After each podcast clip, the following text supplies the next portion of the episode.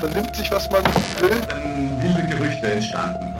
Davon stimmt? Tatort Sport. Wenn Sporthelden zu Tätern oder Opfern werden, ermittelt Malte Asmus auf meinsportpodcast.de. Denn manchmal ist Sport tatsächlich Mord. Es geht endlich weiter. Der Tatort Sport, der startet ab sofort in seine zweite Staffel. Und wir haben neue Fälle für euch aufbereitet, bei denen Sport wirklich Mord ist.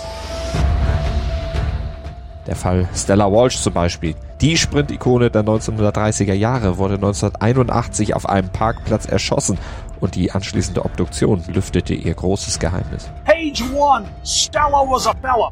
Oder der Fall Tommy Ball, das war der David Beckham der 1920er Jahre in England. Ein aufstrebendes Talent, doch statt als nächster Superstar ging er als erster und bis heute einziger ermordeter englischer Profifußballer in die Geschichte ein.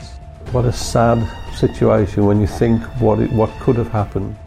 Und dann ist da ja noch der Fall Alexandre Villaplan, der binnen weniger Jahre vom französischen Fußballhelden zum Kriegsverbrecher und Nazi-Kollaborateur wurde. Der war habgierig und war auch bereit dazu, über Leichen zu gehen. Ein Mann, der für den richtigen Preis sogar seine eigene Mutter verkaufen würde. Diese und noch viele weitere spannende Fälle hört ihr ab sofort alle 14 Tage neu hier auf meinen Sportpodcast.de bei Tatort Sport. Man nimmt sich, was man will. Dann wilde Gerüchte entstanden.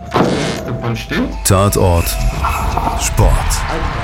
Wenn Sporthelden zu Tätern oder Opfern werden, ermittelt Malte Asmus auf meinsportpodcast.de.